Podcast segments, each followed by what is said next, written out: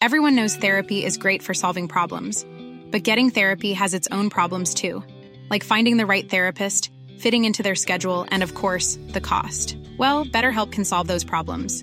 It's totally online and built around your schedule. It's surprisingly affordable too.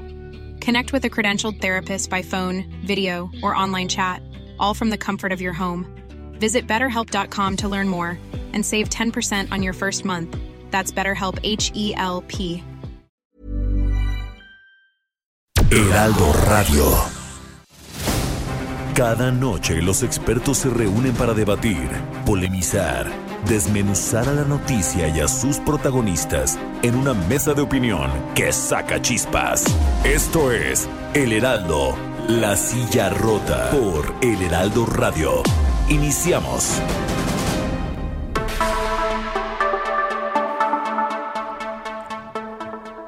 Buenas noches, bienvenidas, bienvenidos a esta mesa de opinión El Heraldo de México, la silla rota. Transmitimos desde nuestras instalaciones en la Ciudad de México a través del 98.5 de su frecuencia modulada a todo, a todo el territorio nacional y al sur de Estados Unidos, gracias a la gran cadena nacional de El Heraldo Radio. A nombre de Alfredo González, titular de este espacio, le saluda esta noche su servidor Isaías Robles, dándole como siempre la bienvenida a mi colega y amigo Jorge Ramos, director editorial de La Silla Rota. Jorge, ¿qué tal? Bienvenido, muy buenas noches. ¿Qué tal? Muy buenas noches, eh, Isaías, ¿qué tal, auditorio? Y bueno, Alfredo, Alfredo se encuentra en, en Guadalajara, ¿no? En la Feria Internacional del Libro, ¿no? Está...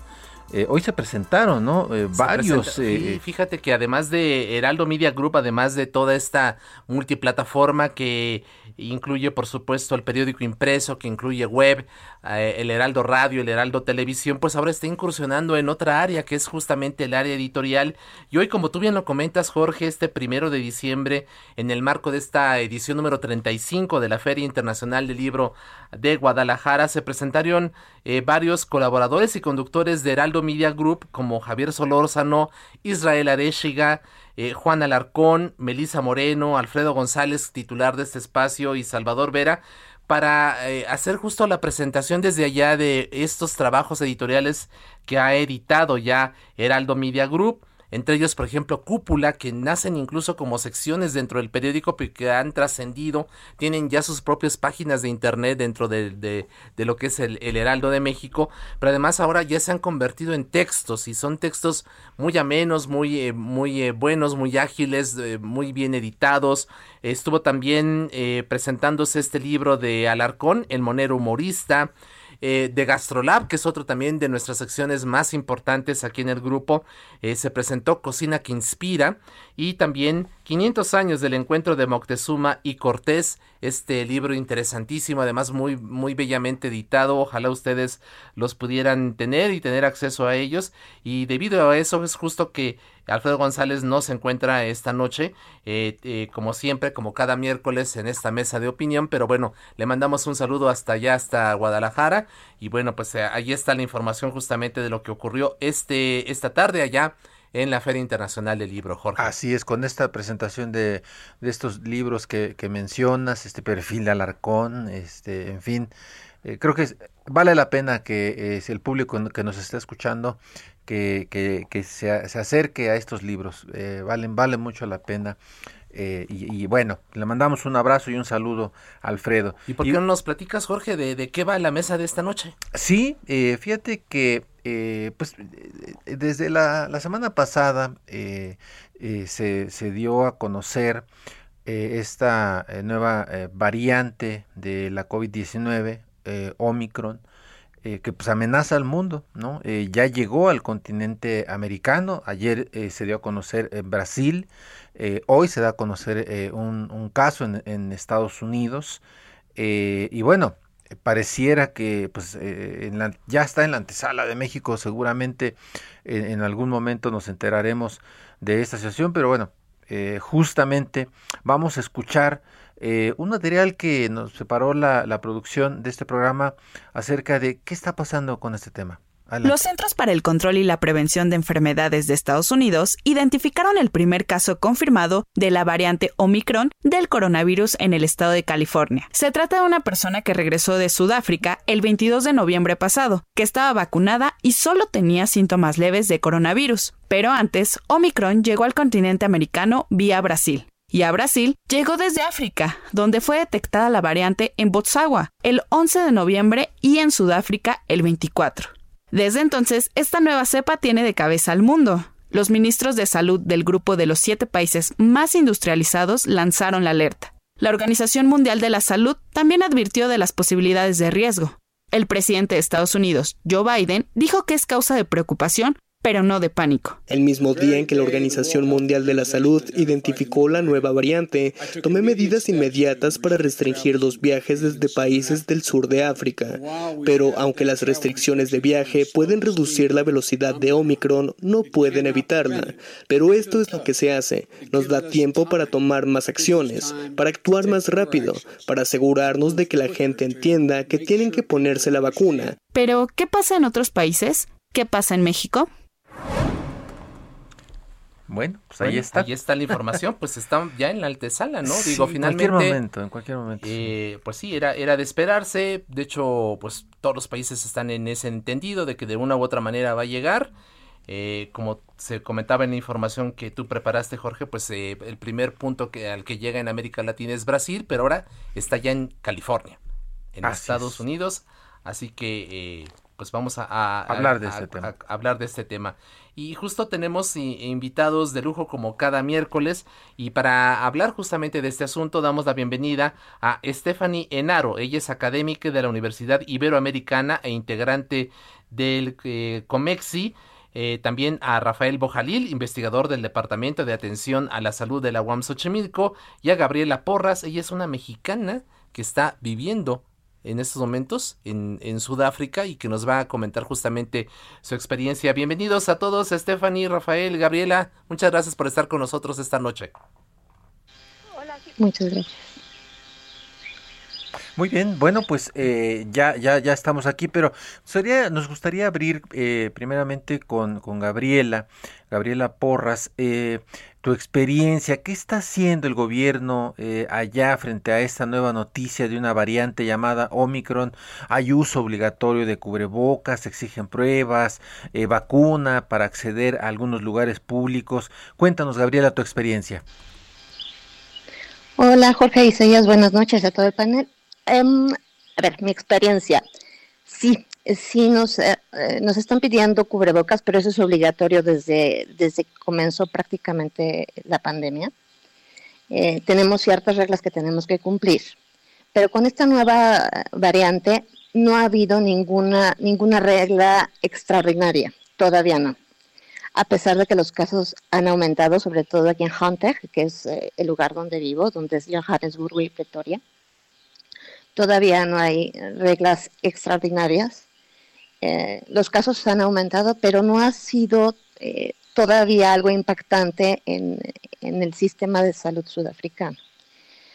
Eh, de la misma manera, bueno, están esperando qué es lo que sucede con, la variante, porque todavía no se conocen bien los datos.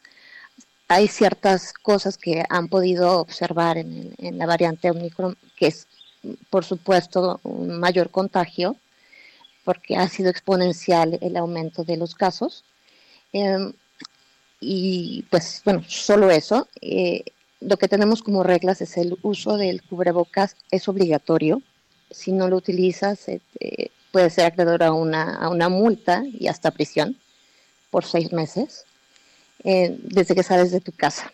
Gabriela, que tú, en, algún momento has sentido, eh, a partir de que se supo que, que en, en, África, eh, Sudáfrica particularmente, eh, es el, el, origen de Omicron, ¿has sentido en, en, la, en la gente angustia o mayor preocupación o lo tomaron, digamos, un poco con, con, con, con calma, la gente? En general se ha tomado con calma en general se ha tomado con calma porque es la segunda ocasión en la que se dice que, hay una variante salida de Sudáfrica. Es, es con calma con cierta resistencia, porque, bueno, lo he comentado en, algunos twitters, em, la gente no quiere vacunarse, entonces, o por lo menos hay una gran parte de la población sudafricana que no quiere vacunarse. Entonces, muchos creen que esta nueva variante es ah, una forma que tiene el gobierno para, para obligar a vacunar. Entonces, no, no, no hay no hay una no hay sufrimiento por lo que es la variante en sí, hay sufrimiento por lo que puede implicar socialmente esta nueva variante y que ha implicado, de hecho, por todo lo que son los cierres. Eh, esa es una parte de la población. Otra parte sí está preocupada, pero no tanto por la variante, porque tenemos medidas de protección que, se han utilizado. La otra parte de la población está vacunada, estamos vacunados. Entonces, mm, no, no, no, es, no es una preocupación intensa por el, por el virus en sí. Necesitamos simplemente tiempo para entenderlo. Así es. Todo, ¿eh? Gracias, Gabriela. Eh, vamos a ahora escuchar la opinión del doctor eh, Rafael Bojalil, él es investigador del Departamento de Atención a la Salud de la UAMS Xochimilco. Doctor, luego de escuchar el testimonio de Gabriela, ¿cómo ve usted las medidas que se están adoptando en México? ¿Se están quedando cortas? ¿Debiéramos hacer algo más? ¿Qué opina usted? Buenas noches, bienvenido. Hola, muchísimas gracias por la invitación. Eh, un saludo muy afectuoso a su público y a, quienes nos acompañan, Gabriela y Stephanie. Eh, sí, yo, yo creo que se está repitiendo el mismo error que se ha cometido desde el principio de la pandemia aquí en México. Si recordamos, al principio nos dijeron que las autoridades de salud que eh, el COVID no era más peligroso que una gripa y que tendríamos un escenario catastrófico o muy catastrófico si llegábamos a los 60 mil fallecimientos. Y están tomando exactamente la misma posición. No, pues no pasa nada con la variante, variante Omicron y no se van a tomar medidas extras. De hecho, hoy vimos una concentración masiva en el Zócalo que es eh, desde mi punto de vista una irresponsabilidad suprema al haber concentrado a la gente en el Zócalo, el haber dicho que era opcional el cubrebocas. Las autoridades, perdón, eh, hablan de 250 mil personas, doctor. Sí. Sí. Yo creo que esto va a tener unas, unas consecuencias terribles, ¿no? En términos de si ya había empezado la, la cuarta ola en el país, esto me parece a mí, ojalá me equivoque, la va a, disparar. Y no se han tomado medidas nunca como eh, las que han tomado la mayoría de los países, que tiene mucho sentido. Es decir, quieres viajar al país, hazte una prueba PCR en los eh, 72 horas antes de entrar al país y muestra eh, esa prueba PCR o tu esquema completo de vacunación. Eso es lo que deberíamos estar haciendo. Pedir eso para la entrada al país, eh, no hacer concentraciones masivas y menos del tamaño de la que se hizo hoy, no dejar de utilizar cubrebocas y esperar a que tengamos más información sobre esta variante Omicron que eh, bien nos decía Gabriela que eh, no está probablemente presionando al, sector salud allá en Sudáfrica, pero sí se han disparado los casos. Eh, esta variante Omicron parece ser mucho más contagiosa, probablemente los datos preliminares indican entre cuatro y cinco veces más contagiosa que la Delta, que de por sí es la más era la más contagiosa que se conocía hasta el momento. Y entonces, por supuesto que se tienen que tomar medidas y no despreciar la importancia de esta variante. De hecho, se, hoy trascendió, eh, varios medios estadounidenses estaban anunciando que mañana el presidente Biden va eh, a anunciar unas, una serie de medidas mucho más eh, restrictivas pues para el acceso de visitantes, no solamente de, ciudadanos de, Estados Unidos, sino de cualquier persona que viaje a ese país y, eh, por ejemplo, se anunciaba que se iban a pedir pruebas negativas de COVID realizadas 24 horas antes y no 72 como está ocurriendo hasta, hasta el momento, ¿no? Y en este sentido, pues me gustaría uh, que escucháramos la opinión ahora de Stephanie Enaro, ella es académica de la Universidad Iberoamericana, integrante del COMEXI, sobre justamente este tipo de restricciones que algunas naciones están ya comenzando a, a implementar y si bien no hay vuelos directos de Sudáfrica a nuestro país, en países como Japón, pues de plano ya comenzaron a bloquearlos. Eh, ¿Cómo hacer en un mundo globalizado para enfrentar un virus que evidentemente no conoce fronteras, Stephanie? Bueno, antes que nada, muy buenas noches, Jorge Isaías. Creo que eh, concuerdo con mucho de lo que han dicho tanto Rafael como Gabriela. Y es que, fíjate que, como tú bien lo dijiste, eh, estamos en un mundo globalizado y eso hace mucho más difícil de tener un virus que se esparce casi casi por segundo. Eh, yo aquí lo que quisiera matizar es que no se tiene, eh, bueno, no, no está siendo comprobado que el origen esté en Sudáfrica, porque justamente el día de ayer Países Bajos emitió un comunicado donde decía que eh, encontró pruebas de que pues ya estaba el virus en Países Bajos antes de que Sudáfrica eh, notificara al mundo que había detectado esta variante, ¿no? Entonces estamos en un mundo pues muy incierto, donde se tienen que homologar las medidas, en donde tienen que acelerar las tasas de vacunación y sobre todo pues violar el acceso que hay entre países ricos y países pobres a las vacunas, porque como bien lo dijo el primer ministro, el ex primer ministro de Reino Unido, Gordon Brown, pues esto está pasando porque no todos los países tienen acceso a las vacunas y mientras la población no esté vacunada, pues sigue habiendo riesgos de contagio y pues pueden pues eh, dar, pueden salir a la luz nuevas variantes, que es lo que nos viene a complicar, pues ahora sí que más la ecuación.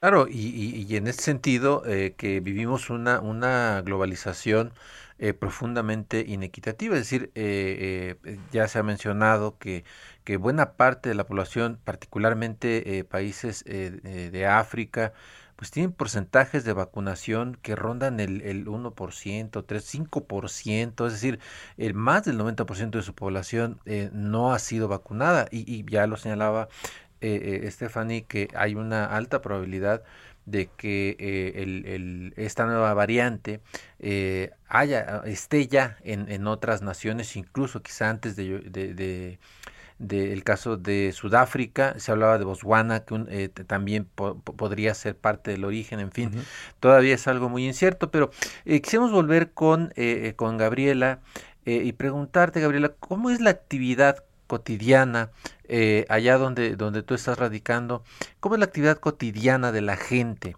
eh, en, en, pandemia?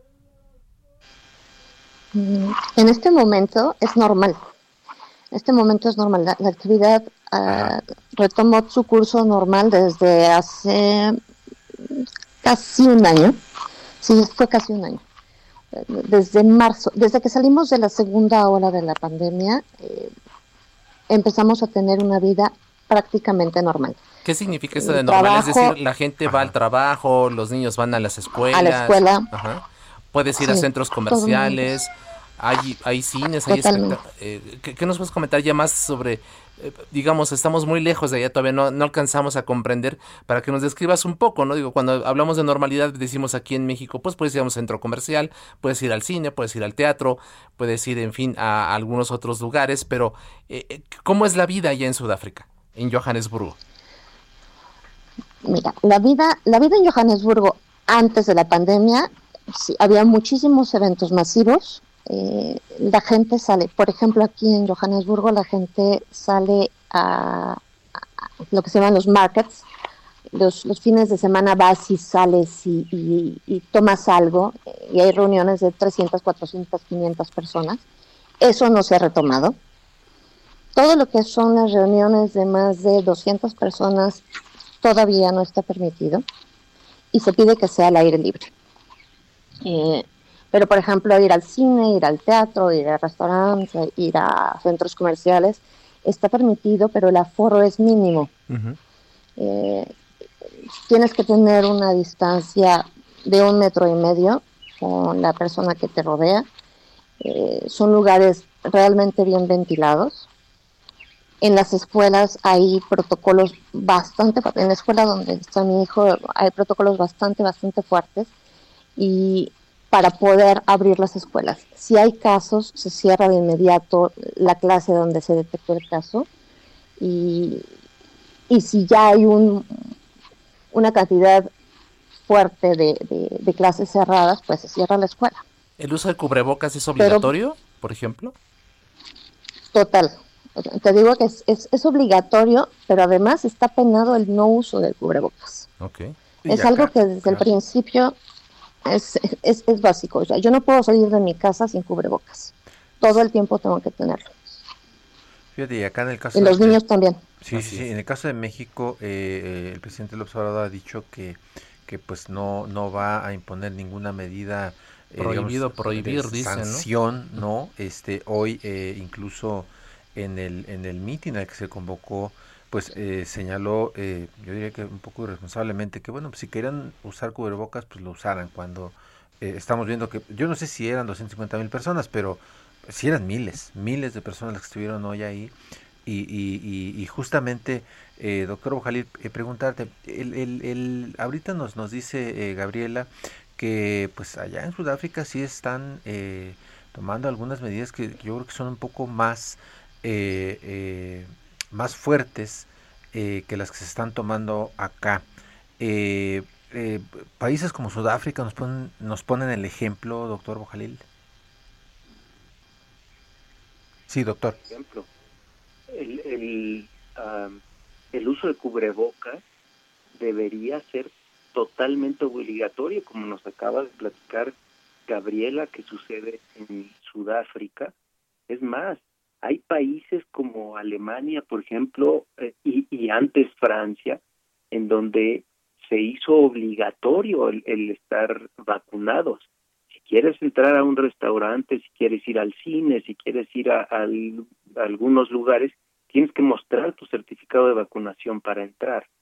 Entonces, eh, a mí sí me parece muy irresponsable que nosotros no le demos esa importancia y que eh, simplemente sea opcional en un lugar con miles de personas el uso de cubrebocas. Quisiera hacer un comentario breve sobre lo que nos dijo Stephanie. Tiene toda la razón. No se ha demostrado fehacientemente que esta nueva cepa, esta nueva variante Omicron haya surgido en Sudáfrica.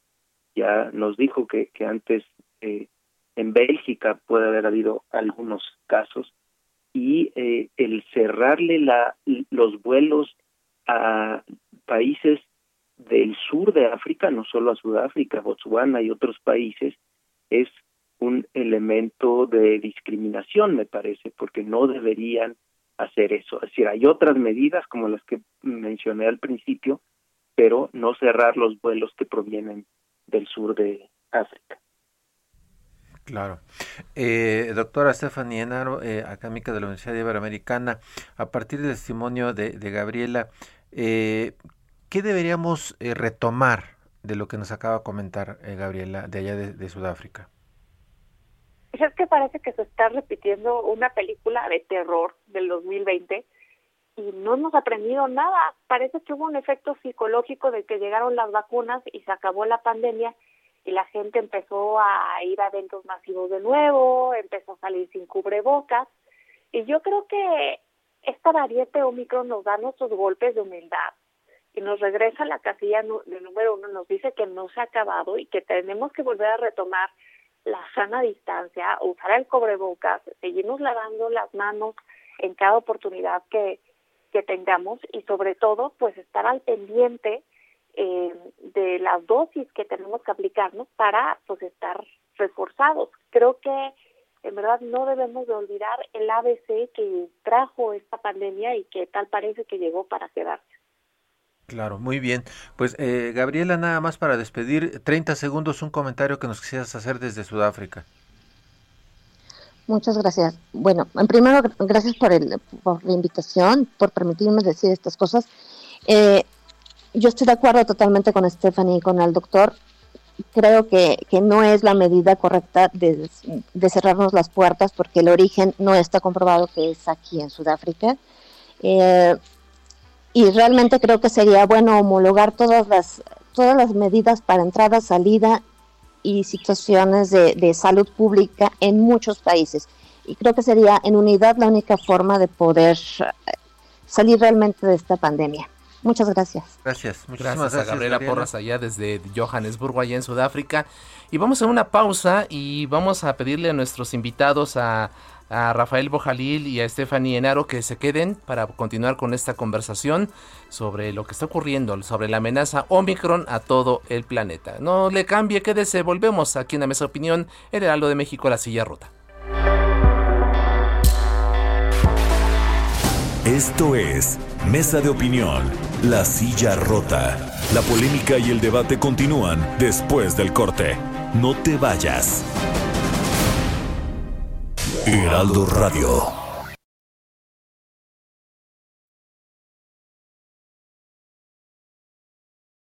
Heraldo.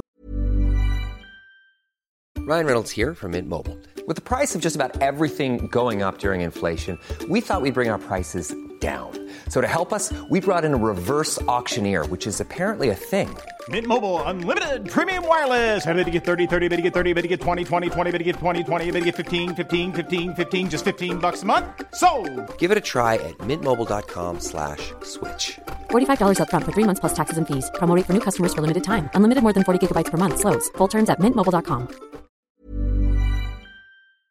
Radio El Heraldo, La Silla Rota, Mesa de Análisis e Investigación, con Alfredo González Castro y Jorge Ramos. Regresamos.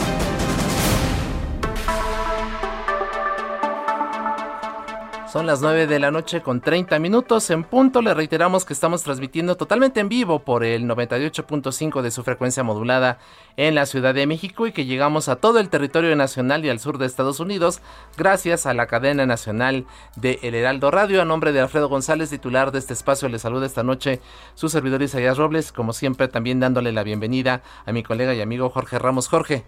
¿Qué tal, qué tal Isaías? Buenas noches y estamos de regreso con este tema de Omicron. Así es, y reiteramos el saludo a Stephanie Enaro, académica de la Universidad Iberoamericana, integrante de Alcomex, y así como al doctor eh, Rafael Bojalil, investigador del Departamento de Atención a la Salud de la UAM Xochimilco, con quienes ya tuvimos durante la primera mitad de este espacio. Y ahora también damos la bienvenida a Cindy Lu.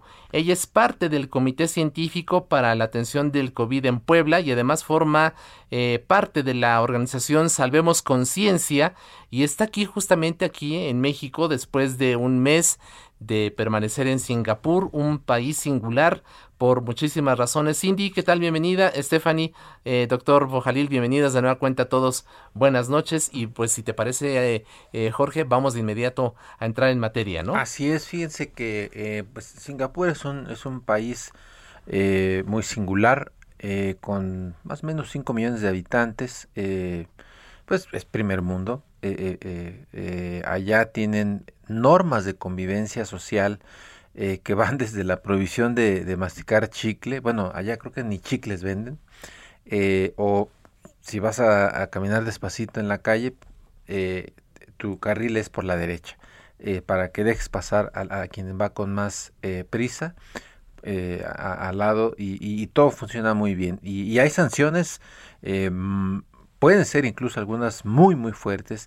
Y justamente eh, eh, nuestra invitada eh, Cindy lo estuvo pues casi un mes allá en Singapur y apenas regresó justo la semana pasada cuando apenas se estaba dando la noticia de, de Omicron y bueno quisiéramos empezar también con ella Cindy buenas noches y preguntarte cuando llegaste a, Singapur platícanos cuándo fue platícanos cómo fue ¿Cómo fue tu llegada? ¿Cómo, cómo fueron las, las medidas eh, eh, que, de precaución que toman allá en Singapur? Si nos pudieras eh, platicar al auditorio. Claro que sí. Hola, buenas noches, Isaías y Jorge. Un gusto y muchas gracias por la invitación. Em, bueno, las medidas desde las, bueno, me pidieron una PCR em, con 48 horas de anticipación y eso fue un poco problemático porque mi vuelo salía en martes y para cuadrar yo me tenía que hacer la prueba el domingo y tal y no se puede pasar una hora más, no, no pueden ser 49, 50 horas porque no puedes entrar. Entonces te piden esquema completo de vacunación eh, a partir de los 18 años.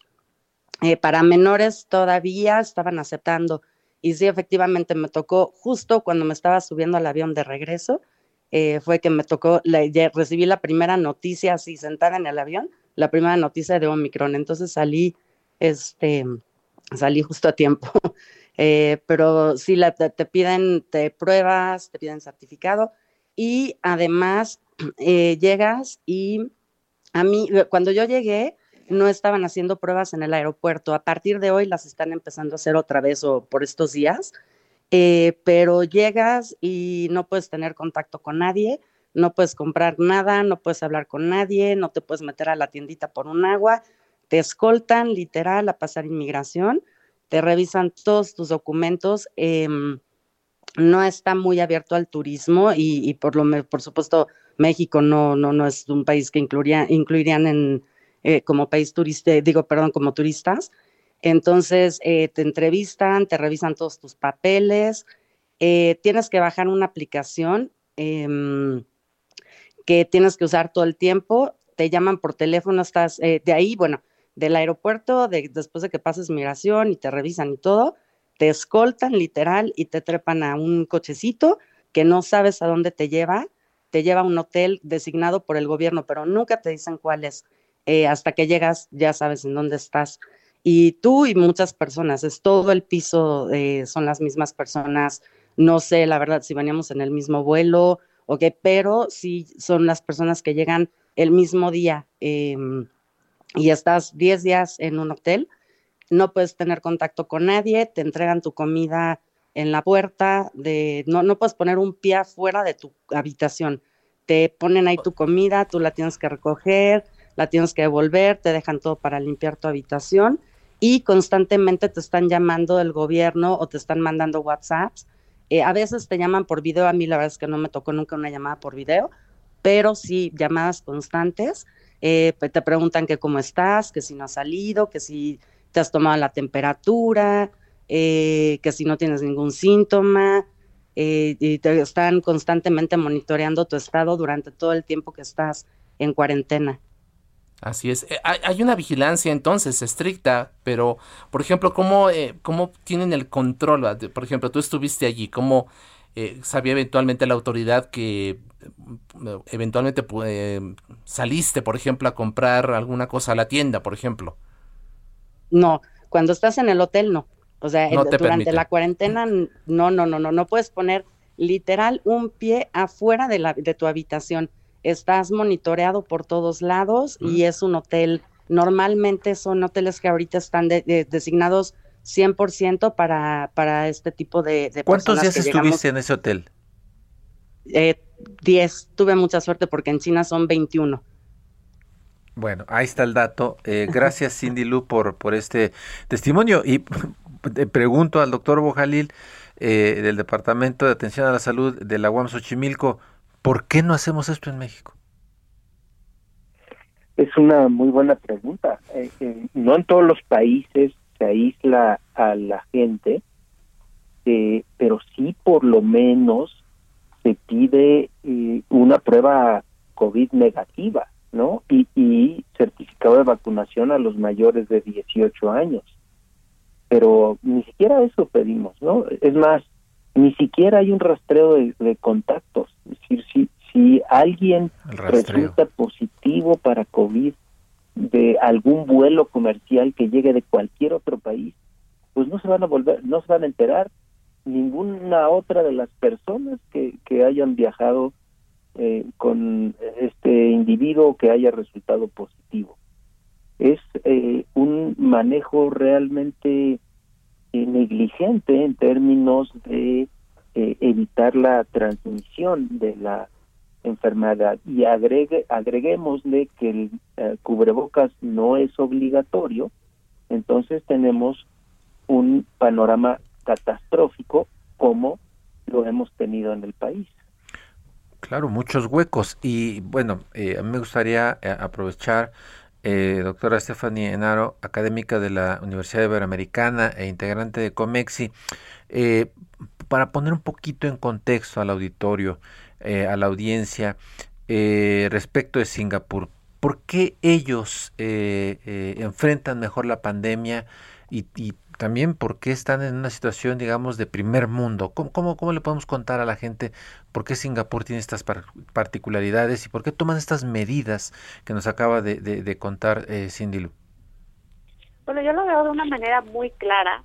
Esto tiene que ver con el tipo de economía que tiene Singapur. Hay economías que sí pueden darse el lujo de poner estas medidas y hay economías que no, como la nuestra, y también si lo vemos en un contexto político porque los ciclos económicos determinan a los ciclos políticos y pues aquí hay un proyecto de consolidación de un proyecto político. Entonces por eso no se están imponiendo pues estas medidas que de alguna manera pueden desalentar a los turistas de que vengan y visiten México.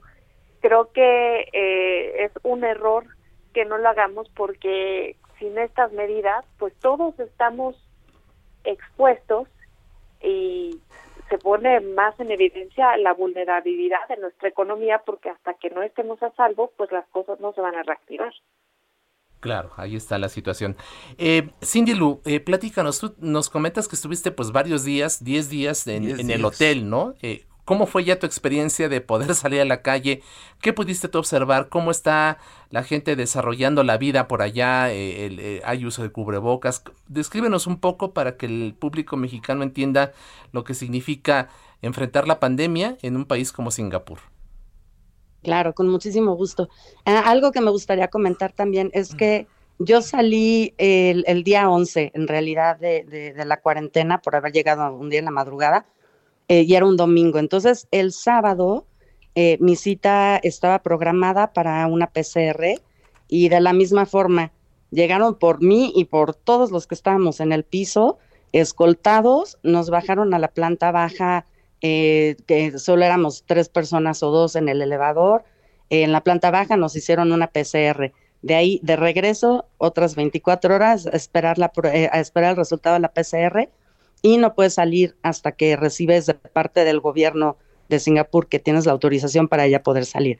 Entonces sí, ya, bueno, cuando sales, ya los siguientes días estuve, eh, hice muy, muy poco turismo, la verdad estuve haciendo bastantes trámites, pero tuve mucha oportunidad de, de, de, vivirlo muy de cerca.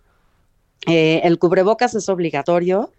Si no usas el cubrebocas, si no lo usas correctamente, son multas de 2.500 dólares para arriba e incluso te pueden meter a la cárcel. Em, en todas partes hay recordatorios eh, del uso de cubrebocas, eh, de evitar hablar, eso, eso también me parece maravilloso. Eh, la, gente es muy consciente también, entonces son todas las medidas del gobierno y encima eh, la, conciencia social, ¿no? de, cuidarse y protegerse entre todos. Entonces, te subes al metro, la gente no viene hablando, te subes a los caminos, la gente tampoco viene hablando. El uso del cubrebocas es obligatorio, incluso al aire libre. Eh, no, no, no puedes estar sin cubrebocas en ninguna parte. La, tienes, que, tienes esta app que eventualmente después de muchos trámites se convierte en una especie de token, pero con la app eh, lees el código QR a cada sitio al que entras.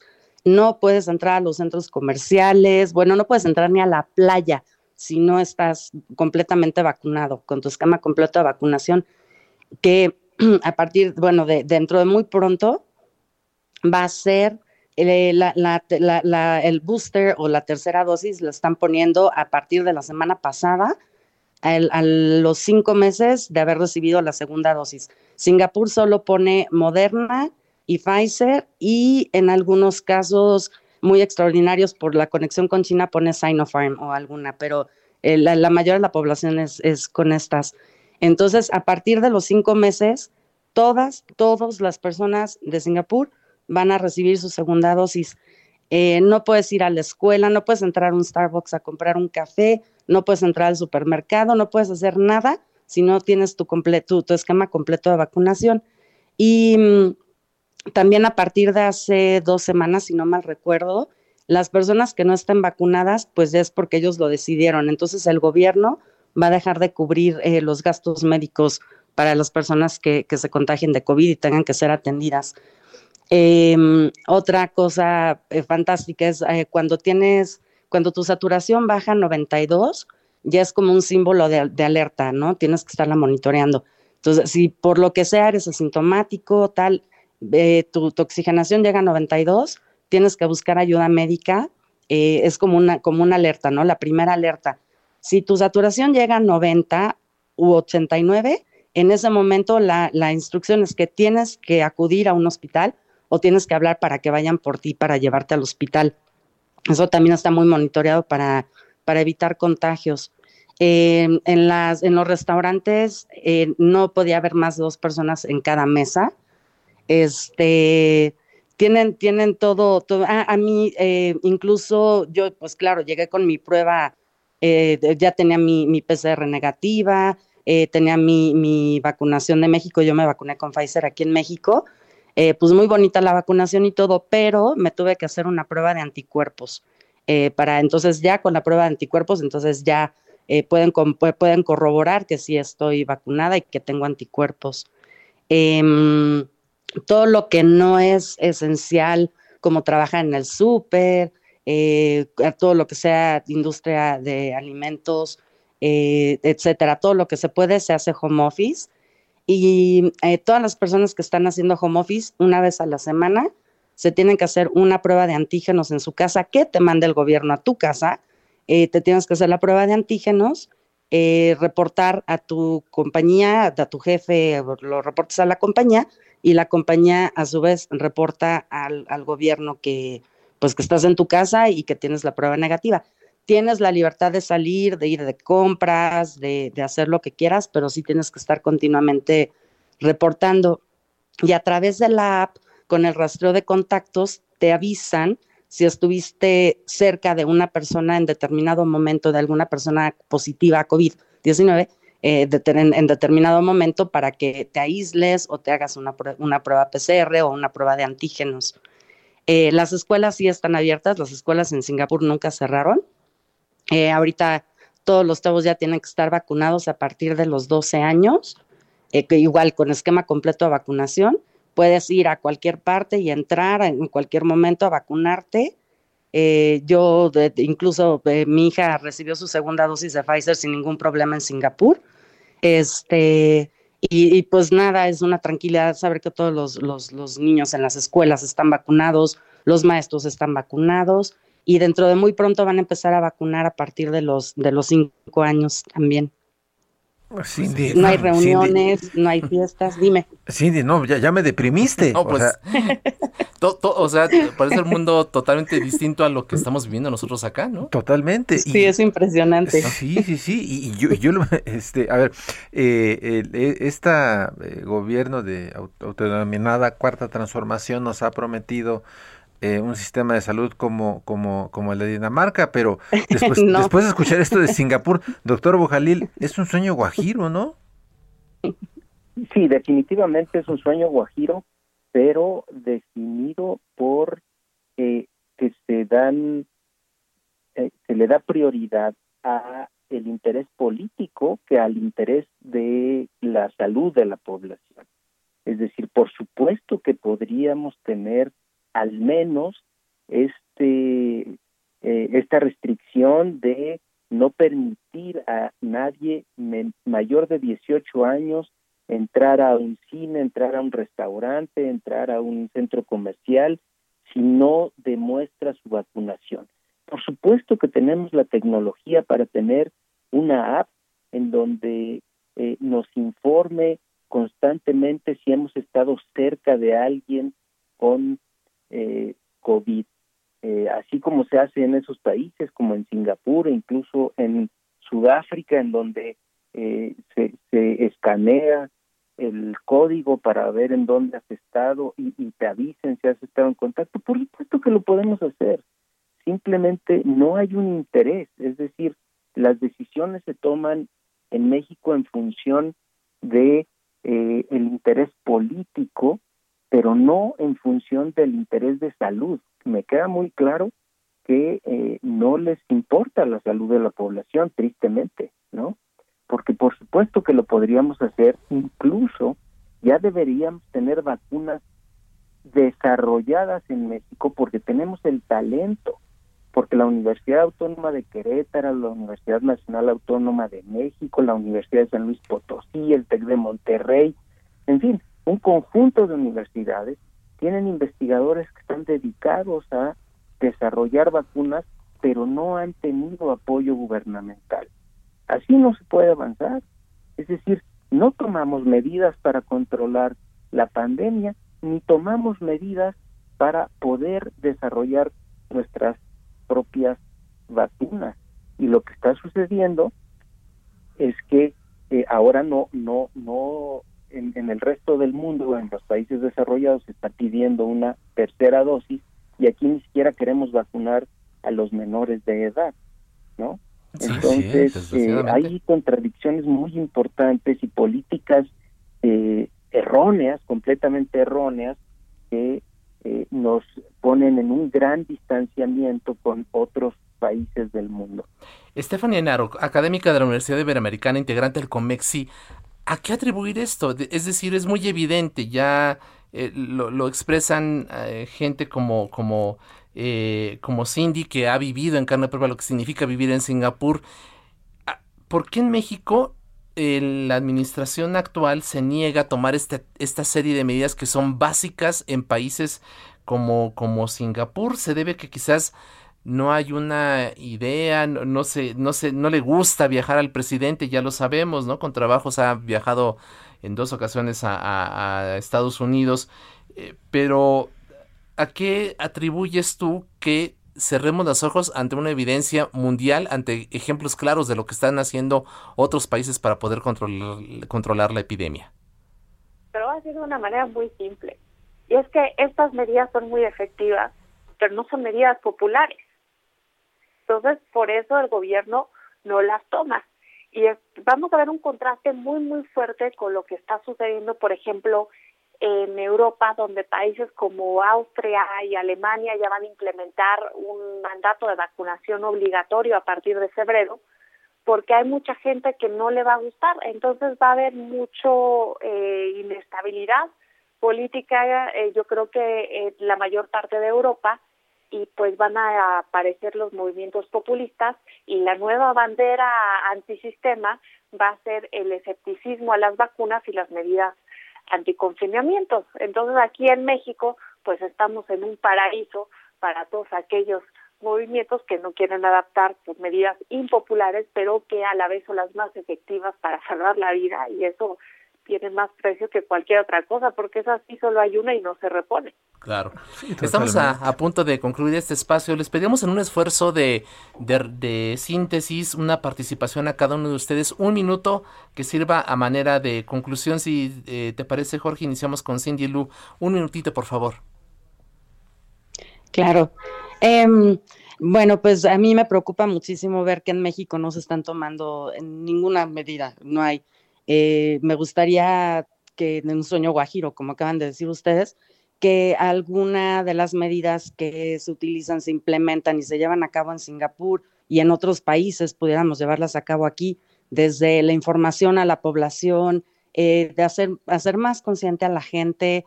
Eh, necesitamos acelerar la vacunación. Estamos muy mal con el tema de la vacunación, con el tema de la vacunación de los jóvenes.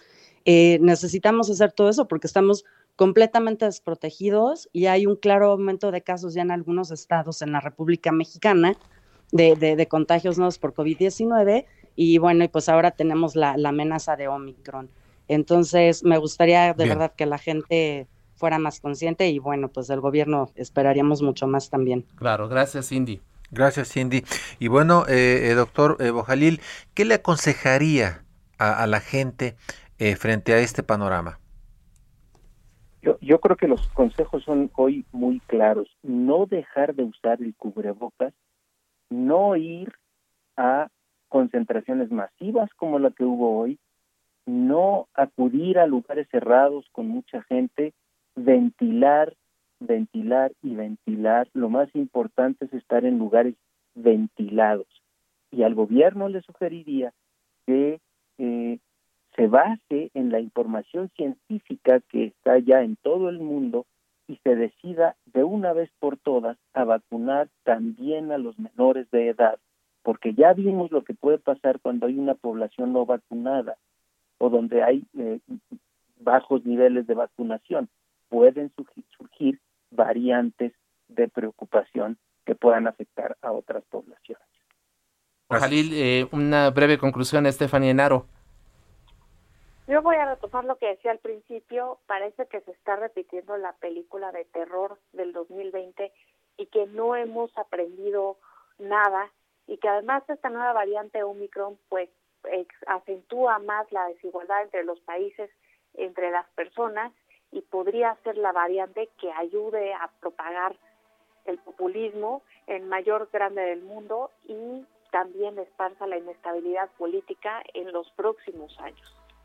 Pues muchas gracias, gracias a nuestros invitados, gracias al doctor Rafael Bojalil, a Estefania Enaro, a Cindy Lu por su eh, participación, por su confianza y su tiempo. Y bueno, agradecemos a todos quienes hacen posible también este esfuerzo.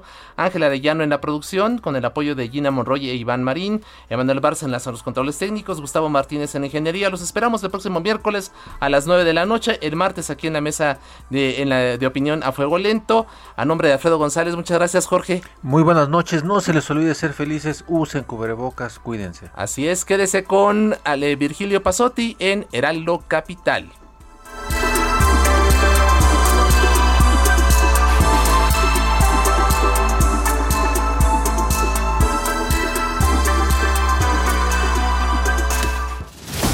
La polémica por hoy ha terminado. Esto fue El Heraldo, la silla rota. Por El Heraldo Radio, con la H que sí suena. Hasta entonces. Heraldo Radio. Hi, this is Craig Robinson from Ways to Win, and support for this podcast comes from Invesco QQQ the official ETF of the NCAA. Invesco QQQ is proud to sponsor this episode and even prouder to provide access to innovation for the last 25 years. Basketball has had innovations over the years too. We're seeing the game played in new ways every day. Learn more at Invesco.com slash QQQ. Let's rethink possibility. Invesco Distributors, Inc.